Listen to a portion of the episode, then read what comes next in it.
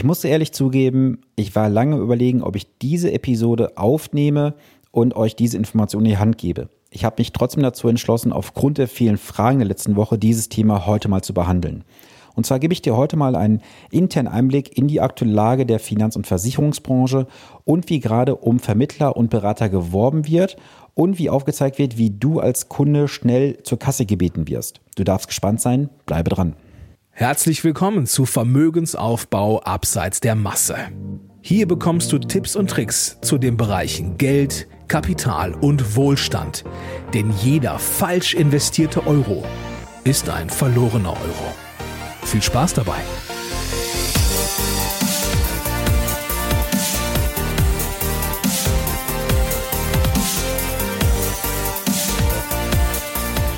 Es ist Montag und Zeit für eine neue Podcast-Episode. Schön, dass du eingeschaltet hast.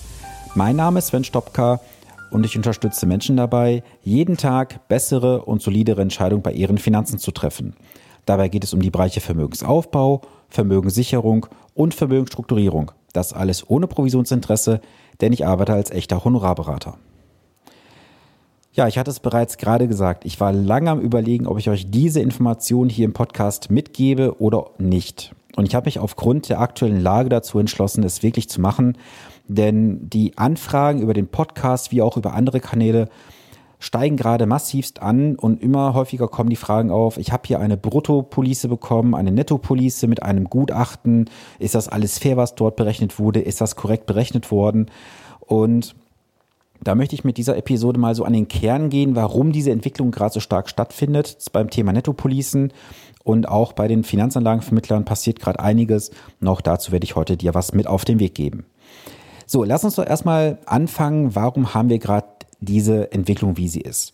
Also es ist so, dass halt seit vielen, vielen Monaten immer wieder dieses Thema Provisionsdeckel im Bereich der Versicherungsbranche kursiert.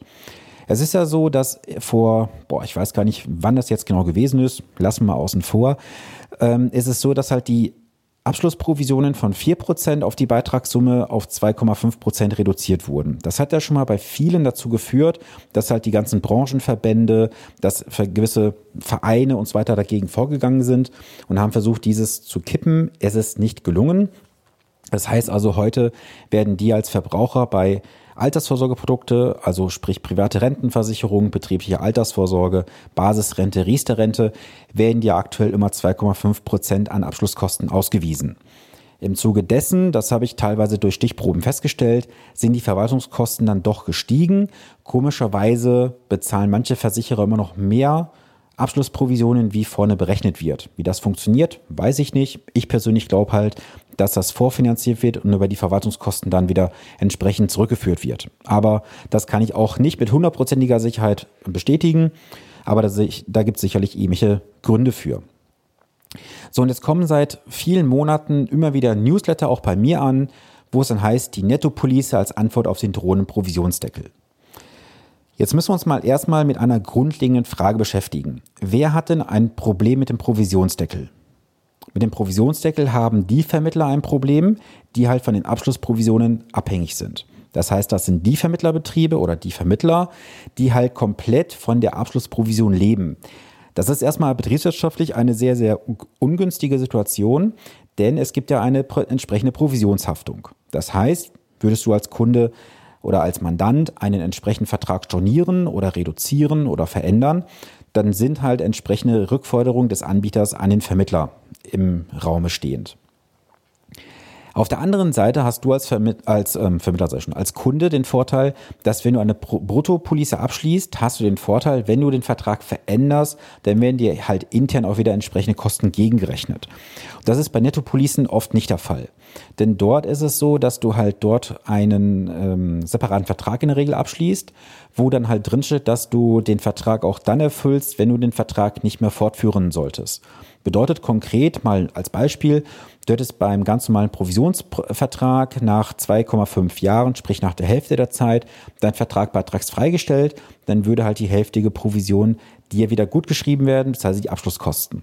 Der Vermittler muss was zurückbezahlen und bist du jetzt im Bereich der Nettopolice unterwegs mit dieser sogenannten Kostenausgleichsvereinbarung, dann würde halt entsprechend von dir verlangt werden, dass du dieses ähm, Honorar oder diese Police doch entsprechend komplett bezahlst.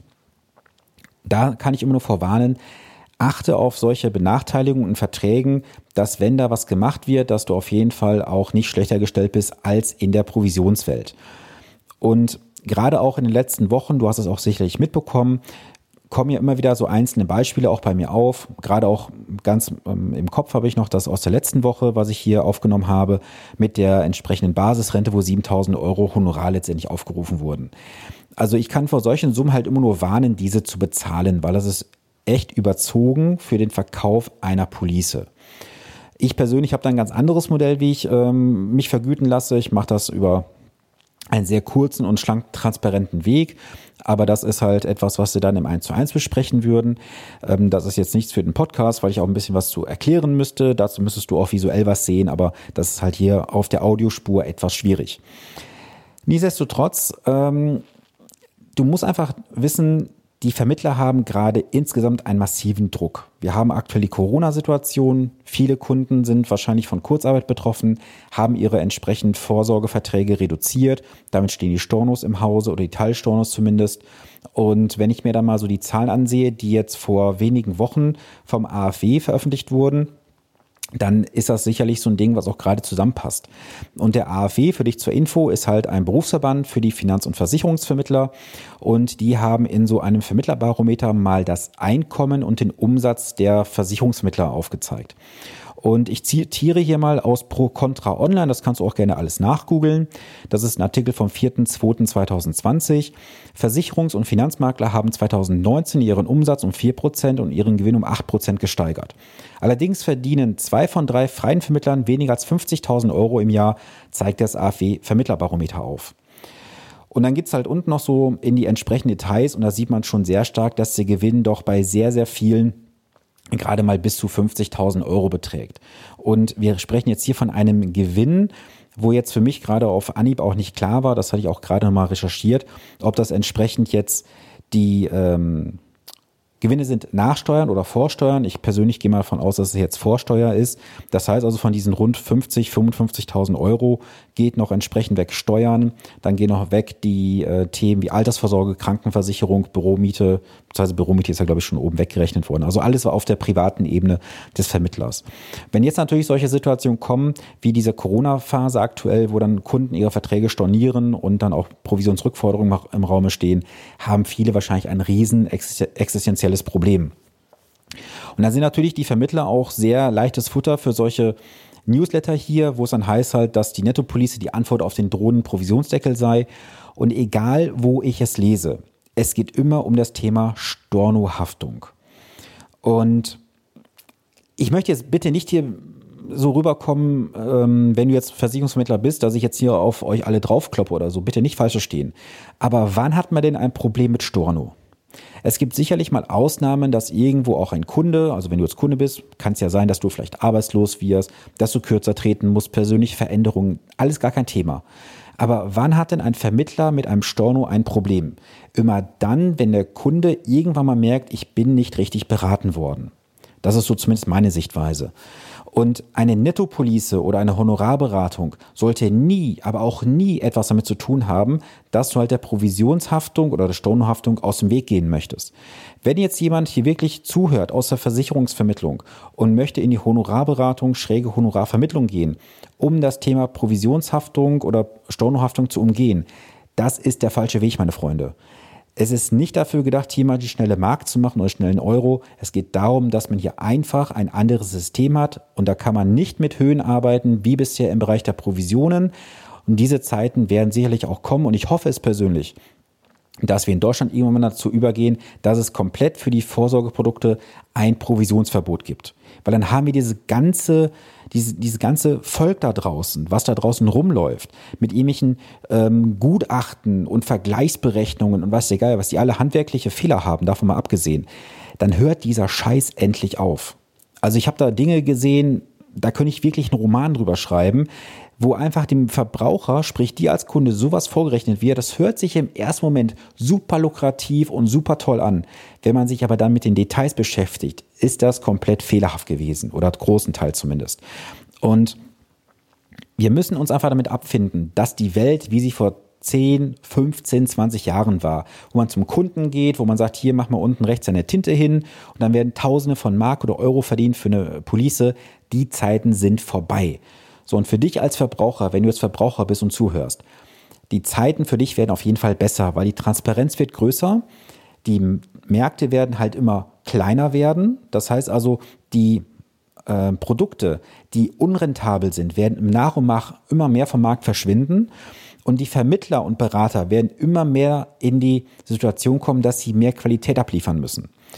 Und ich möchte zum Ende nochmal so ein Ding mit auf den Weg geben aus dem Bereich von den Finanzanlagenvermittlern. Da gibt es eine Gesellschaft, dessen Namen ich jetzt mal hier rauslasse.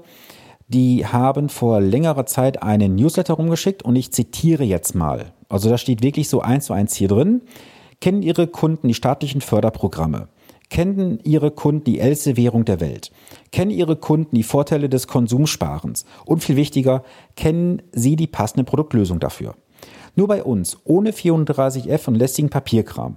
Erstmal unter uns. Der 34F ist eine Zulassung. Das heißt, wenn du Fonds vermitteln möchtest oder wenn du als Kunde an jemanden kommst, der dir Fonds verkaufen möchte, sollte er eine entsprechende Zulassung haben. Hier wird offensiv geworben, bei uns geht das ohne.